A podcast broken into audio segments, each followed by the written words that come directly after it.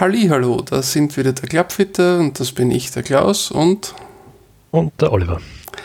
Olli, heute geht's um den Leihengel. Was ist, was, ist, was ist da dein, deine erste Assoziation? Wo ist deiner Meinung nach der Leihengel am wichtigsten? Ist definitiv ein ganz ein wichtiger Faktor zur Abstimmung ähm, bei den Eisen. Ähm, Eisen und Wedges eigentlich, ähm, wobei ich auch den Putter da nicht ganz rauslassen möchte. Ähm, das wird äh, nämlich zu stiefmütterlich behandelt, das Ganze äh, beim Putter und deswegen finde ich das gerade da eigentlich ein sehr spannendes Thema. Ich sehe es beim, äh, also grundsätzlich Eisen-Wedges absolut. Ja. Ich würde generell sagen, je höher der Loft, desto wichtiger der Leih. Äh, das würde den Putter da eigentlich relativ deutlich außen vor lassen, weil es der Schläger mit dem niedrigsten Loft ist. Aber der Leihengel hat für alle Schläger, die wir typischerweise auf den Boden aufsetzen, äh, eine relativ wichtige Funktion, weil er bestimmt, wie der Schläger am Boden steht. Und da sehe ich es für den Putter auch als extrem wichtig an. Ähm, ja, ich würde sagen, wir gehen es einmal, äh, wir definieren einmal zuerst, was der Leihwinkel, äh, der Leih wirklich ist, welcher Winkel da, von, von, von welchem Winkel wir da sprechen und äh, wie sich der auf unsere Schläge auswirkt. Möchtest du? Ja, beim Leihwinkel handelt es sich um den Winkel, der eingeschlossen wird zwischen der äh, Sohle des Schlägers und dem Schaft. Ähm, also äh, quasi ähm, eh normal auf die Zielrichtung, äh, der Winkel zwischen dem Boden oder der Bodenplatte des Schlägers ähm, zum, äh, zum Schaft, äh, zur Schaftachse. Genau, also der, der spitze Winkel, den der Boden und der Schaft bilden, wenn der Schläger flach am Boden aufsteht. Ähm, der hat insofern eine riesengroße Auswirkung äh, und deswegen die größere Auswirkung bei höherem Loft, weil wenn die Kombination aus Schaftlänge und Leihwinkel nicht perfekt zum Spieler passt, dann führt das dazu, dass der Schläger im Treffmoment nicht perfekt flach am Boden aufsitzt äh, oder eben nicht parallel zum Boden ist und damit, wenn der Schläger ein bisschen auf der Spitze aufsitzt oder ein bisschen auf der Ferse aufsitzt, dann führt das dazu, dass der Ball ein bisschen zu weit nach rechts startet, respektive nach links startet, wenn der Schläger auf der Spitze oder auf der Ferse aufsitzt. Die Problematik dabei äh, ist, dass wir als Spieler äh, bekommen als Feedback tatsächlich primär, dass der Ball in die falsche Richtung startet und würden fast automatisch damit beginnen, äh, technisch dagegen zu arbeiten, also etwas anders zu machen, um den Ball in die richtige Richtung starten zu lassen. Und dann zwingt uns die, die falsche Kombination aus Schaftlänge und Leihwinkel äh, sozusagen im Schwung etwas falsch zu machen, um den Ball in die richtige Richtung zu bekommen. Ähm, der, das erste große Problem, das ein falscher Leihwinkel für uns als Golfer bietet, dass er uns dazu zwingt, im Schwung etwas zu korrigieren, etwas anzupassen und Anführungszeichen etwas falsch zu machen, um den Ball in die richtige Richtung zu bekommen. So ist es. Man kann das, ähm, man kann das ähm, ganz gut herauslesen, wenn der Leihwinkel nicht passt äh, unter Umständen äh, bei Schlägen vom, vom Rasen. Ähm, da übernimmt der, der Fitter dann ein bisschen die Funktion des Spurenlesers. Ähm, der Schläger dringt dann ungleichmäßig in den Boden ein, wenn wir einen Divot schlagen. Ähm, wobei dann meistens, wenn etwas äh, nicht stimmt, also im Idealfall ist es eine ovale Form, beziehungsweise so, die Amerikaner sagen eine Dollar Bill, also wie ein Geldschein so ein bisschen. Ähm, wenn etwas nicht stimmt, würde sich das so weit verschieben, dass ich auf einer Seite eine gerade Linie habe. Das ist die Seite, wo der Schlägerkopf quasi die ganze Zeit gleichmäßig im Boden ist äh, und die andere Seite wäre gekrümmt. Also das Ganze sieht dann im Prinzip aus wie ein D oder wie ein spiegelverkehrtes D. Also wir sprechen vom Buchstaben Dora. Ähm, das würde mir dann zeigen, dass eben auf einer Seite der Schläger die ganze Zeit im Boden ist, auf der anderen Seite ähm, geht er bis zum, bis zum äh, tiefsten Punkt immer, immer mehr hinein. Dadurch ist die, die Krümmung da und auf der anderen Seite dann natürlich entsprechend in die andere Richtung wieder heraus. Da kann ich dann sehr genau äh, sehen, dass da was nicht stimmt. Unter genormten Laberbedingungen, äh, wie wir ähm, meistens arbeiten, ähm, verwenden wir entweder eine Leihplatte oder irgendeinen äh, genormten Untergrund, der uns da noch genauer zeigt, ähm, wo der, der Kontaktpunkt zwischen Schlägersohle und äh, Boden ist. Ähm, wobei das, was man, was man da sehr oft sieht ähm, und was äh, wir beide ähm, anders machen, das habe ich noch nicht oft von anderen gesehen, äh, ist, dass wir eben nicht nur diese äh, oder eigentlich gar nicht diese, diese Aufkleber, die dafür bereitgestellt werden, verwenden, äh, sondern wir arbeiten da ein bisschen anders, Klaus. Ja, also die die vorwiegende Variante, wie ich meine Leittests mache, ist tatsächlich mit äh, einem Kreidestift und einem, einem senkrechten Strich auf dem Ball und äh, lasse meinen jeweiligen Spieler dann den einen oder anderen Ball schlagen und schaue mir den Abdruck, den der, der, dieser senkrechte Strich vom Ball auf der Schlagfläche hinterlässt an. Ähm, Dabei muss man ein kleines bisschen vorsichtig sein, äh, wenn die Schwungrichtung vom Spieler stark aus der Zielrichtung ist, weil wenn der schräg auf diesen Strich losgeht, dann wird der Strich auf der Schlagfläche auch entsprechend eine kleine Kurve bilden leicht schräg sein. Äh, aber grundsätzlich sagt diese Variante oder kann diese Variante sehr gut am Ball darstellen, äh, ob der Schläger im Treffmoment perfekt flach am Boden ist. Äh, und ich bin mit der Variante nicht mehr auf ein Leihboard angewiesen, das nicht ganz auf der richtigen Höhe liegt. Also je nachdem, äh, wie stark der Spieler, äh, wie tief die Divots sind, der Spieler nimmt, besser oder schlechter funktioniert äh, und kann damit äh, unter, unter allen Verhältnissen, auch bei jemandem, der den Ball extrem sauber vom Boden wegpickt, sehr, sehr gute Leittests machen. Die, das, was ich sehen möchte in der Situation, ist, dass der, der Strich, den der Ball da auf der Schlagfläche hinterlässt, äh, nahezu perfekt senkrecht, äh, also per, äh, perfekt normal auf die Grooves steht, äh, also senkrecht auf der Schlagfläche steht. Äh, und das ist eben ein Zeichen dafür, dass der Schläger äh, im Treffmoment perfekt flach am Boden aufsitzt. Wenn ich mich bei so einem Leittest in irgendeine Richtung irre, dann bitte in Richtung eines etwas zu flachen Schlägers und auf gar keinen Fall in Richtung eines etwas zu aufrechten Schlägers. Wenn der Schläger nämlich mit der Ferse zuerst am Boden ankommt, dann passieren ganz lustige Dinge. Äh, der bleibt typischerweise mit der Ferse durch die Rotation, in der der Schlägerkopf ist, mit der Ferse leicht am Boden hängen. Äh, die Rotation wird dann beschleunigt, der Schläger schnappt zu äh, und man sieht Fehlschläge, die katastrophal enden für einen Rechtshänder typischerweise flach links weg äh, und die in der Form überhaupt nicht passiert werden, wenn der Schläger den perfekten Leihwinkel hätte oder einen ganz kleinen Hauch zu flach ist. Ähm, aber da ist es wirklich extrem wichtig, dass man äh, einen, einen Leihwinkel findet für den jeweiligen Spieler, der möglichst perfekt passt und wenn er etwas daneben ist, dann ein kleines bisschen zu flach, zu flach und auf gar keinen Fall ein kleines bisschen zu aufrecht. So ist es eine kleine Anekdote, um das zu veranschaulichen.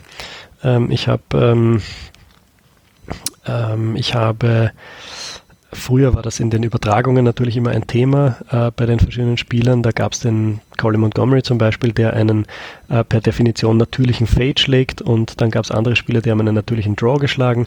Der Draw ist ein bisschen der längere Schlag normalerweise.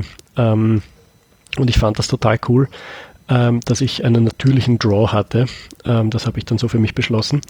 Und ähm, um die Zeit, als ich meine erste Loft-Leihmaschine bekommen habe für meine Werkstatt, habe ich dann meine Eisen mal nachgemessen, denn, das werden wir auch noch im Detail besprechen, ähm, speziell geschmiedete Eisen verstellen sich mit der Zeit. Und ähm, also die kann man nicht nur einstellen, sondern die verstellen sich auch. Das heißt, man muss sie auch wieder nachstellen. Ja, die muss man nicht einmal verstellen, die machen das von selbst. Äh, genau. Ähm, und ich habe dann eben meine damaligen Eisen ähm, äh, überprüft, routinemäßig, und war dann ein wenig enttäuscht, dass mein natürlicher Draw vermutlich eher von 4 Grad Upright kam, äh, als von meinen großartigen Schwungeigenheiten.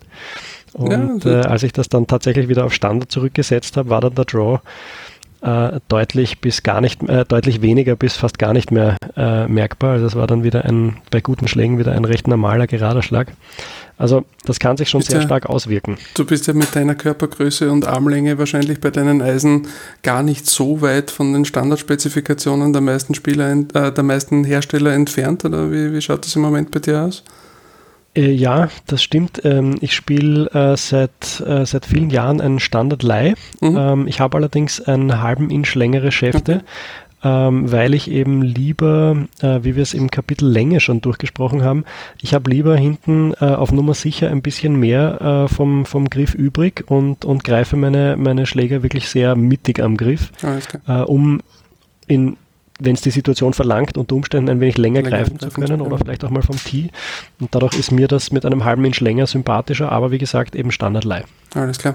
Ähm, ja, und 4 Grad Upright äh, im Vergleich dazu würde wahrscheinlich aus einem neutralen, halbwegs geraden Schlag dann schon eher einen relativ deutlichen Pull Draw machen. Ähm, hat sich das dann bei dir auch entwickelt, dass du eher schon ein bisschen geschlossen gestanden bist, um das zu korrigieren, oder, oder hast du es tatsächlich irgendwie über den Schwung hingebracht? Ja, definitiv. Äh, ich habe, äh, also ich neige auch heute noch dazu, dass ich ein wenig zugeschlossen stehe. Ähm, Versuche das dann meistens ein bisschen überzukompensieren. Ähm, aber das war davon damals definitiv der Fall. Leicht geschlossen stehen äh, und dann doch eine sehr, sehr deutliche Draw-Kurve. Ähm, wobei ich grundsätzlich eigentlich den Ball in beide Richtungen äh, im Ausmaß eines Amateurs bewegen kann. Ähm, aber meine, quasi ohne Bemühung, war meine normale Kurve ein recht, recht ausgeprägter Draw. Ja, bei mir ist es exakt das Gegenteil gewesen. Ähm, ich bin ja doch ein paar Zentimeter größer, bin knapp 1,90 groß und habe relativ lange Arme ähm, und habe aber mit Standardschlägern begonnen. Also schon als, äh, als Ausgewachsener, ich habe so mit, mit ich habe als Kind begonnen, aber dann ernsthaft angefangen zu spielen, schon mit meiner jetzigen Körpergröße und äh, war aber mit Herren Standardschlägern unterwegs, die mir definitiv zu kurz und zu flach waren. Ähm, und habe klarerweise einen relativ natürlichen Fade produziert seit, meines, äh, seit meiner Golfkarriere äh, und, und musste lange äh, dagegen arbeiten, äh, um, da, um da die Bälle irgendwie nicht so weit nach rechts zu bringen. Äh, aber das war sicher eine direkte, äh, ein direktes Problem aufgrund der falschen Spezifikationen damals. Und fällt mir heute tatsächlich wesentlich einfacher, ähm, äh, mit überhaupt mit einem Eisen einen Draw zu schlagen, äh, als mit den Spezifikationen, die ich damals hatte. Ähm, tatsächlich spielen wir im Moment relativ ähnliche Spezifikationen bei unseren Schlägern. Äh, meine Schläger sind auch ein halbes Inch länger und ein Grad upright.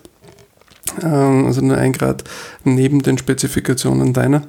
Ähm, tatsächlich auch in absoluten Werten bei den Produkten, die wir im Moment haben, nicht nur bei den relativen Werten.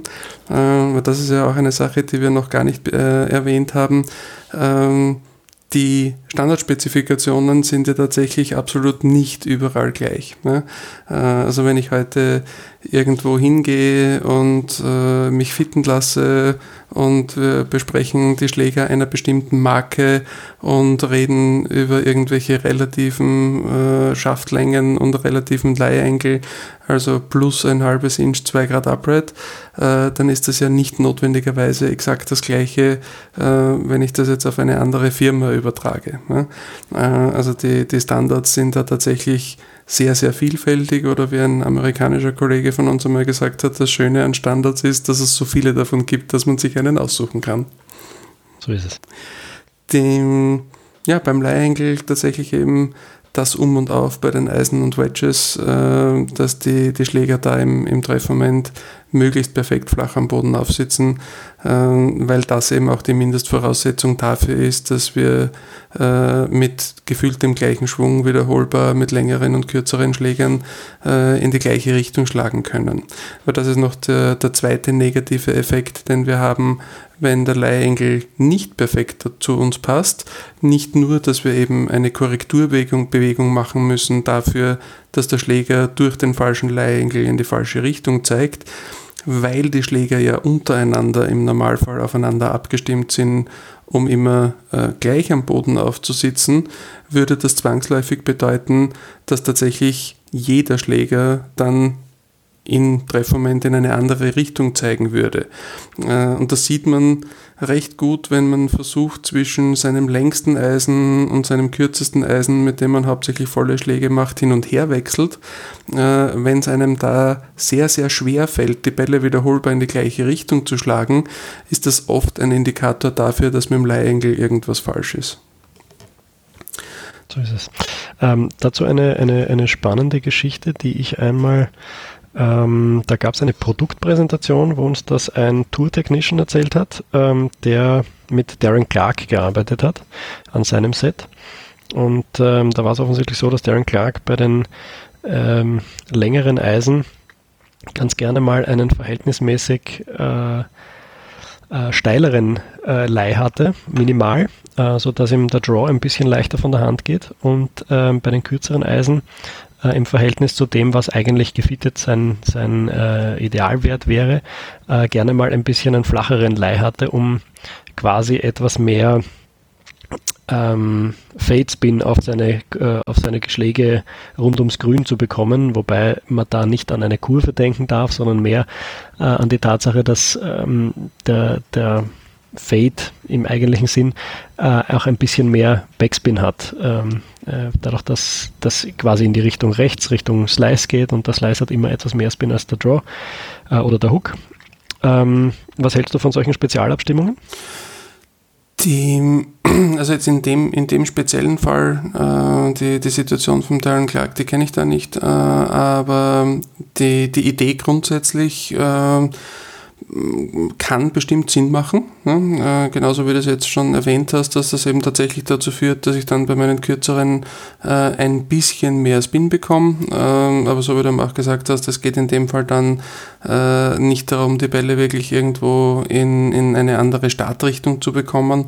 Äh, und vor allem bei Spielern mit einer besseren Hand-Auge-Koordination kann das tatsächlich auch äh, oft problemlos funktionieren, auch mit falschen Leihwinkeln. Äh, ich erinnere mich da an eine Geschichte vom Alex Jaker, äh, der bei einem Turnier, ich bin mir nicht mehr ganz sicher bei welchem, äh, den Cut vermeintlich verpasst hat äh, und der nach Hause geflogen ist und dann, äh, als ein Flieger gelandet ist, äh, die Nachricht am, am Mobiltelefon hatte, äh, Startzeit morgen 9.30 Uhr. Ähm, er hat nämlich als letzter Spieler den Cut geschafft, weil alle, die am Nachmittag gespielt haben, relativ schlecht gescored haben. Äh, er hat sich also prompt retour in den nächsten Flieger gesetzt und ist wieder zurückgeflogen zum Turnier ähm, und ist dann dort gestanden ohne seine eigenen Schläger äh, und hat sich dann äh, irgendwelche Schläger ausgeborgt, äh, teilweise Schläger vom örtlichen Club Pro äh, und, und äh, Tourbusse waren zu dem Zeitpunkt nicht mehr vor Ort, also hat sich nichts mehr bauen lassen können, äh, sondern musste sich halt irgendwelche Schläger ausborgen, die tatsächlich nicht genau in seinen Spezifikationen waren, waren auch nicht genau seine Schäfte und hat tatsächlich an dem Tag dann am dritten Tag die beste Runde des Tages gespielt.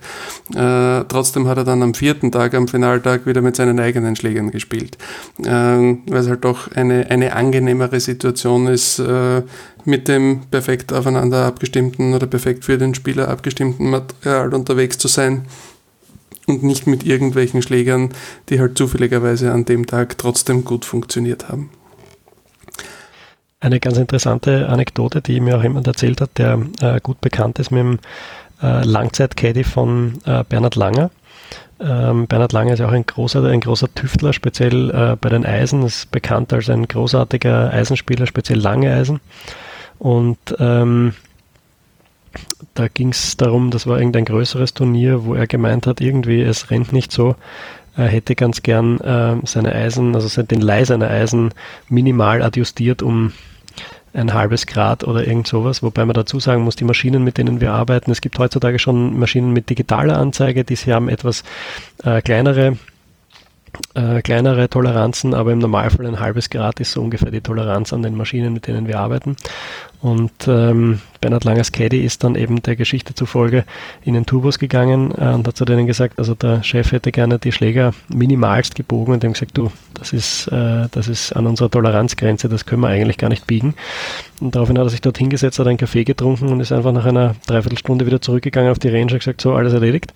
Und ähm, der Bernhard Langer hat dann offensichtlich Bälle geschlagen und hat gemeint, ja, viel besser. ähm, also ähm, konträr dazu habe ich dann auch einmal mit einem Kollegen von Ping gesprochen, äh, der gemeint hat, äh, Ping sagt eben, also ein Grad am Leih bringt eigentlich fast nichts. Also wenn, dann müsste man schon zwei Grad nehmen, um da einen Unterschied ähm, zu erzeugen. Wie siehst du das?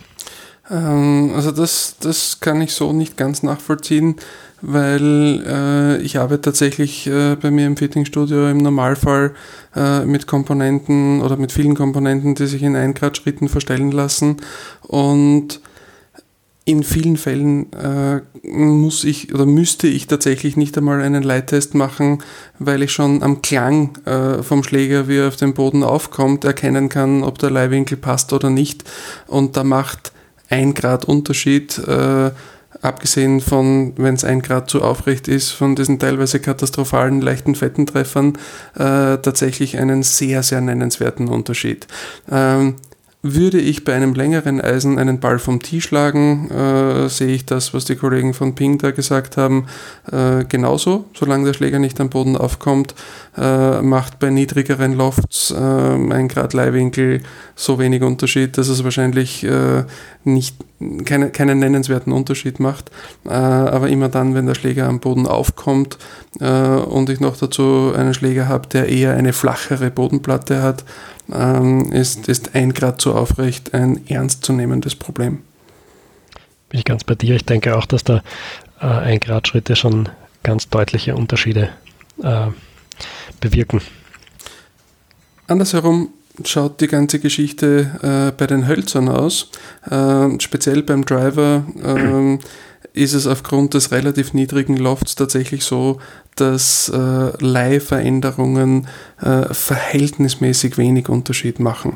Äh, kann mich da auch an eine Produktpräsentation erinnern, äh, wo eine, eine Firma einen Adapter vorgestellt hat, der Leihveränderungen bei dem Holz erlaubt und äh, dann ist in der Präsentation vorgekommen, dass eben äh, diese, diese Leihveränderung beim Driver bewirkt, dass auf 250 Meter äh, pro Grad Leih der, der Ball um zwei Meter weiter nach links respektive nach rechts geht, ähm, wo ich mir dann auch erlaubt habe zu sagen, wenn das nächste Mal ein Spieler zu mir kommt, der das Problem hat, dass alle seine Drives zwei Meter zu weit rechts sind, werde ich ihm mit dem Leihhängel äh, bestimmt gut helfen können. Ähm, ich warte noch auf diesen Spieler. Die, die Antwort darauf war, dass es tatsächlich dann äh, im Robotertest äh, genau mit diesen zwei Metern bestätigt worden ist, aber im Spielertest wäre es doch viel, viel mehr gewesen und pro Grad Leih äh, wäre der Unterschied da im Spielertest tatsächlich über fünf Meter gewesen da bin ich mir nicht ganz sicher, ob die Kollegen nicht einem Fall von selektiver Wahrnehmung aufgefallen sind. Ja, äh, also das, das wenn es im Robotertest äh, keinen Unterschied macht bei einem unterschiedlichen Leih, äh, warum soll es dann plötzlich im Spielertest äh, so viel mehr Unterschied machen? Also das ist äh, immer noch etwas, mit dem ich mir schwer tue, das so zu argumentieren, dass das dann besser funktioniert, wenn wir es in der Hand haben. Das ist mit Sicherheit richtig. Ähm, ich glaube, bei solchen Geschichten ist es dann auch immer ähm, die Summe aller Maßnahmen. Ähm, da haben wir natürlich einen Haufen Tools äh, zur Verfügung, mit denen wir arbeiten können. Wir haben da schon diese Adaptertechnologien angesprochen, äh, diverse Gewichtungen am Schlägerkopf und so weiter. Und ich glaube, dass da immer dann äh, die Summe aller Maßnahmen das äh, den Effekt ausmacht. Also wenn ich da wirklich äh, quasi alle Register ziehe, um einem Kunden zu helfen, ähm, die Flugbahn von einer Rechtskurve mehr Richtung gerade zu gestalten, dann kann da durchaus ein, ein merkbarer Unterschied äh, geschehen, wenn ich dann nur irgendwo ein kleines Gewicht verschiebe oder nur irgendwo einen äh, Leihwinkel leicht verändere um ein Grad, dann wird das mit Sicherheit nicht so sein, dass wir drei Wochen später von demjenigen äh, im Fernsehen äh, hören. Ähm, also da denke ich, ist es dann wirklich äh, eine, eine Kombination aus vielen Abstimmungsmöglichkeiten, die wir zur Verfügung haben, äh, die dann im Endeffekt äh, den, den Schläger äh, besser oder, oder besser angepasst machen für den, äh, für den Spieler. Ja, und ich, ich sehe es ja tatsächlich auch bei den Hölzern nicht als unsinnig, da die Möglichkeit zu haben, Leih anzupassen. Äh, ganz im Gegenteil, äh, es macht für, äh, für Driver durchaus einen Unterschied, wie der Schläger dann im Setup dasteht. Äh, und wenn das in einer aufrechteren, flacheren Variante für den jeweiligen Spieler besser aussieht, äh, dann bitte gerne. Also dann bin ich der Letzte, der sagt, das bringt nichts, da den, den Leid zu verändern. Ähm, es hat nur tatsächlich eben auf die, auf die Startrichtung der Bälle nur einen verhältnismäßig kleinen Einfluss. Äh, und gerade eben bei Schlägern, die wir nicht am Boden aufsetzen, äh, fällt eben auch dieser, dieser Effekt eines zu aufrechten Schlägers äh, weg. Äh, da kann ich natürlich dann, äh, das meiste, was ich bis jetzt gesehen habe, ist, dass man Schläger drei Grad aufrechter machen kann. Da kann ich dann möglicherweise eben wirklich mit einem aufrechteren Schläger einem Spieler helfen, die Startrichtung ein kleines bisschen nach links zu bringen. Ähm, und wie gesagt, wir, wir reden von einem Effekt von ja, wenigen, wenigen Metern, die wir da äh, pro Grad realisieren können. Ähm, für Färbehölzer, äh, Hybridschläger gilt meiner Meinung nach wieder das Gleiche, das wir vorher schon bei den Eisen besprochen haben. Äh, da geht es mir vor allem einmal darum, dass der Schläger gut flach am Boden aufsitzt. Äh, ich habe es vorher schon erwähnt, je flacher die Bodenplatte des Schlägers ist, desto stärker ist der Effekt eines falschen Leihwinkels. Die meisten Hölzer und Hybridschläger äh, werden tatsächlich mit aus dem Grund heute äh, mit, mit leicht abgerundeten Bodenplatten produziert, äh, damit ein etwas zu aufrechter Schläger eben nicht irgendwo an der Ferse hängen bleibt, sondern trotzdem auf der Bodenplatte entlang gleitet. Äh, viele Färbehölzer sind auch tatsächlich äh, nur mit enormem Aufwand äh, im, im Leih veränderbar. Äh, also ich habe zum Beispiel in meiner Werkstatt äh, keine realistische Möglichkeit, geklebte Färbehölzer im, im Loft oder im Leih zu verändern. Äh, ich kann das nur bei, bei Hölzern mit einem Schaftadapter machen. Äh, wie schaut das bei dir aus? Hast du irgendwelche Molds für, für Hölzer, um die einspannen zu können? Äh, ich habe grundsätzlich die Möglichkeit, das zu machen. Ich habe es auch schon gemacht. Ich habe da einige, äh, ein, zwei Spezialisten, die mich mit solchen Aufgaben konfrontieren. Ähm, du weißt vermutlich, wen ich meine. Ähm, und ähm, es geht je nach Produkt unter Umständen schon. Ähm, allerdings ist natürlich ähm, ist das weit entfernt von, von der, der, der Einstellmöglichkeit eines äh, weichen, hochwertigen geschmiedeten Eisens. Also da kann man dann mit viel äh, mit viel Gefühl kann man da ähm, eins, ein, eineinhalb Grad vielleicht biegen. Ähm, allerdings ähm, muss ich ganz ehrlich sagen, wie du eben gesagt hast, die, die abgerundete oder die, die, die ähm, rundere Leading Edge, ähm, rundere Sohlenform bei Färbehölzern macht das meistens auch ähm, eher sinnlos. Also da hätte ich bis jetzt noch nie wirklich was gesehen, wo ich dann sage, ähm, das, das hat jetzt massiv einen Unterschied gemacht, dass wir hier um ein Grad das äh, mit viel Aufwand, muss man auch dazu sagen, mit viel Aufwand irgendwie ein Färbeholz um ein Grad gebogen haben. Ähm, also da muss ich sagen, ja, kann man machen, aber äh, nicht, nicht bei allen Produkten funktioniert es. Manchmal ist die Konstruktion ähm, so, dass, dass die Hersteller das entsprechend versteifen müssen, damit da nicht irgendwie Risse auftreten oder so. Dann kann ich mit Biegen auch nicht großartig was erreichen. Also das ging früher besser. Ähm, da gab es überhaupt noch keine Adapter, da war es auch durchaus in Ordnung, das mal zu versuchen, aber im Großen und Ganzen ähm, ist das eigentlich eine, äh, ein Ding der Vergangenheit in Wirklichkeit muss man dazu sagen. Ähm, ich fand auch ähm, ganz interessant, äh, wenn du dich erinnerst, ähm, Callaway hat da ja einen Vorstoß gestartet, damals mit den äh, Big Bertha Eisen. Das waren eigentlich die ersten Eisen, die wirklich eine ganz extrem runde Leading Edge oder Sohlenform hatten, äh, nämlich rund im Sinne von äh, Spitze zu Ferse. Ähm, damals in Kombination mit dem äh, Short Straight Hollow Hosel äh, wo eben auch, ähm, das war natürlich eine, eine, eine Konstruktion, die entsprechend hart gestaltet werden musste, weil der Übergang von diesem Short Straight Hollow Hosel zu, zu, dem, äh, zu dem großen Schlägerkopf war sehr dünn. Äh, dementsprechend ähm, konnte da nicht nachträglich gebogen werden, vor allem weil das Hosel auch so kurz war, dass man nicht, dass wir nicht gewusst hätten, wo wir da angreifen können ja. äh, mit einem mit einem mit einer Biegestange und äh, dementsprechend äh, hat man eben gesagt, ne, man macht die Sohle so rund wie bei einem Holz und äh, dadurch ist das äh, damals das entsprechende Produkt waren die Warbird ähm, Sohlen der der Hölzer von Callaway und da war eben dann ähm, die Marketingstrategie braucht man nicht anpassen, weil passt für jeden. Und die, die Eisen sind ja damals tatsächlich auch in, in 2 Grad Inkrementen gebaut worden. Also die hat es äh, schon, schon fixfertig aus der Fertigung in, in ja. Standardlei 2 Grad Upright, 2 Grad Flat gegeben äh, und sind ja tatsächlich nachträglich äh, praktisch nicht zu verbiegen, ohne den Schläger zu zerstören. Äh, aus heutiger Sicht äh, auch nicht Ide die, die, ideale Variante. Äh, das kann man vielleicht da noch äh, kurz dazu, dazu sagen. Äh, wenn man heute werden praktisch alle Eisen äh, in der Fertigung, äh, sehen die irgendwann einmal eine Loft- und Leihmaschine äh, und werden auf die Lofts und Leihs, die die Schläger haben sollen, hingebogen. Äh, und die meisten Hersteller äh, bringen heute ihre Schläger, ihre Eisen zumindest, äh, auf Toleranzen äh, von unter einem Grad äh, Loft und Leih. Ähm, Ping sticht da relativ gut heraus, äh, weil die da tatsächlich noch ein bisschen präziser arbeiten. Äh, die haben auch eine andere Mess- und Verbiegemethode als alle anderen. Ich glaube, alle namhaften Hersteller verbiegen auf die gleiche Art und Weise, wie wir das in unseren Werkstätten machen, mit einer klassischen Loft- und Leihmaschine. Das kann man sich vorstellen wie eine Art Golfschläger-Schraubstock, äh, wo man dann am Hosel, also an dem Teil, wo der Schaft hineingeklebt ist, mit einem Hebel anfasst äh, und den Schläger dann eben in die entsprechende Richtung verbiegt. Äh, Ping macht das ein bisschen anders. Äh, die spannen ihre, ihre Schläger mit dem freien Schlägerkopf am Hosel irgendwo in eine Vorrichtung ein und dann klopft jemand mit einem Gummihammer äh, fest auf den Schläger drauf und Schock verbiegt ihn in die richtige Richtung.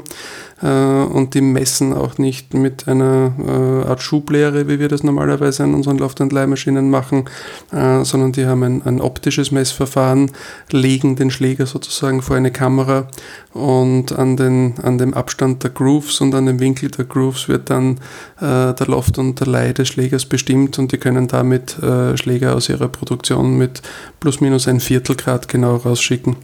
Ähm, meistens schaffen sie das auch. Das ist ein faszinierendes Gerät, das haben sie auch in ihrem Tourbus. Das durfte ich schon mal äh, mir in, in, äh, in Person anschauen und das ist wirklich eine, eine tolle Anlage, die sie da haben. Ja, und also, die, also. was wirklich beeindruckend war, ich war mal im, im Werk in Phoenix, ähm, die, die Geschwindigkeit, mit der die, die Fachkräfte das dort in der Produktion äh, auf die richtigen Spezifikationen bringen, war wirklich beeindruckend, weil äh, ich habe jetzt in meiner Karriere wirklich schon eine, eine ordentliche Anzahl an Schlägern verbogen, aber äh, die, die Frequenz, mit der die dort Korrekturen machen, war absolut atemberaubend. Und es war extrem beeindruckend zu sehen, dass der, der Mann mit dem Hammer äh, in dem Fall selten äh, einen zweiten Schlag gebraucht hat, unabhängig davon, ob der Schläger, den er da jetzt verbiegen wollte, um, um ein halbes Grad oder dreieinhalb Grad zu verbiegen war. Also die, die haben das dermaßen gut im Gefühl gehabt, äh, eine ganz nette Vorrichtung, äh, wo ihnen gezeigt wird, aus welcher Richtung sie wie fest draufschlagen müssen. Äh, einfach durch, einen, durch eine einen Indikator auf einem Monitor, wo eben irgendeine Scheibe äh, ein Stück weit außerhalb der Mitte ist und je nachdem, aus welcher Richtung das außerhalb der Mitte ist, weiß der, aus welcher Richtung er draufklopfen darf. Äh, und je nachdem, wie weit das weg ist, weiß er eben, wie fest, das wie fest er da draufschlagen muss. Und äh, ich habe es wirklich kaum gesehen in 20 Minuten, also gefühlt 40 Schläger, äh, dass der ein, ein zweites Mal auf den Schläger draufschlagen musste und dass der nicht sofort bei der nächsten Messung perfekt dort war kenne ich an sich vom Biegen, da ist aber bei mir Tagesverfassung. Manchmal habe ich so im Gefühl, dass alles äh, zack, zack geht und manchmal muss ich ein bisschen korrigieren, dass das dann nachher wieder auf den Wert kommt. Ja, also so zack, zack geht es bei mir nur bei geschmiedeten Schlägern, bei gegossenen äh, geht es meistens dann äh, entsprechend langsamer und ist auch für mich ein bisschen schwieriger, die genauso präzise hinzubringen. Und wenn es für dich schwierig geht, dann ähm, heißt das, ich müsste einen Klimmzug machen. äh, wenn Sie uns sehen würden, würden Sie verstehen, was ich meine. äh, ja, ähm, so viel, äh, so viel zum, zum Leih. Ähm, alles klar. Den, damit haben wir den Teil wieder wunderbar abgehandelt und uns bleibt nur mehr zu sagen, einen schönen Tag noch. Auf Wiedersehen.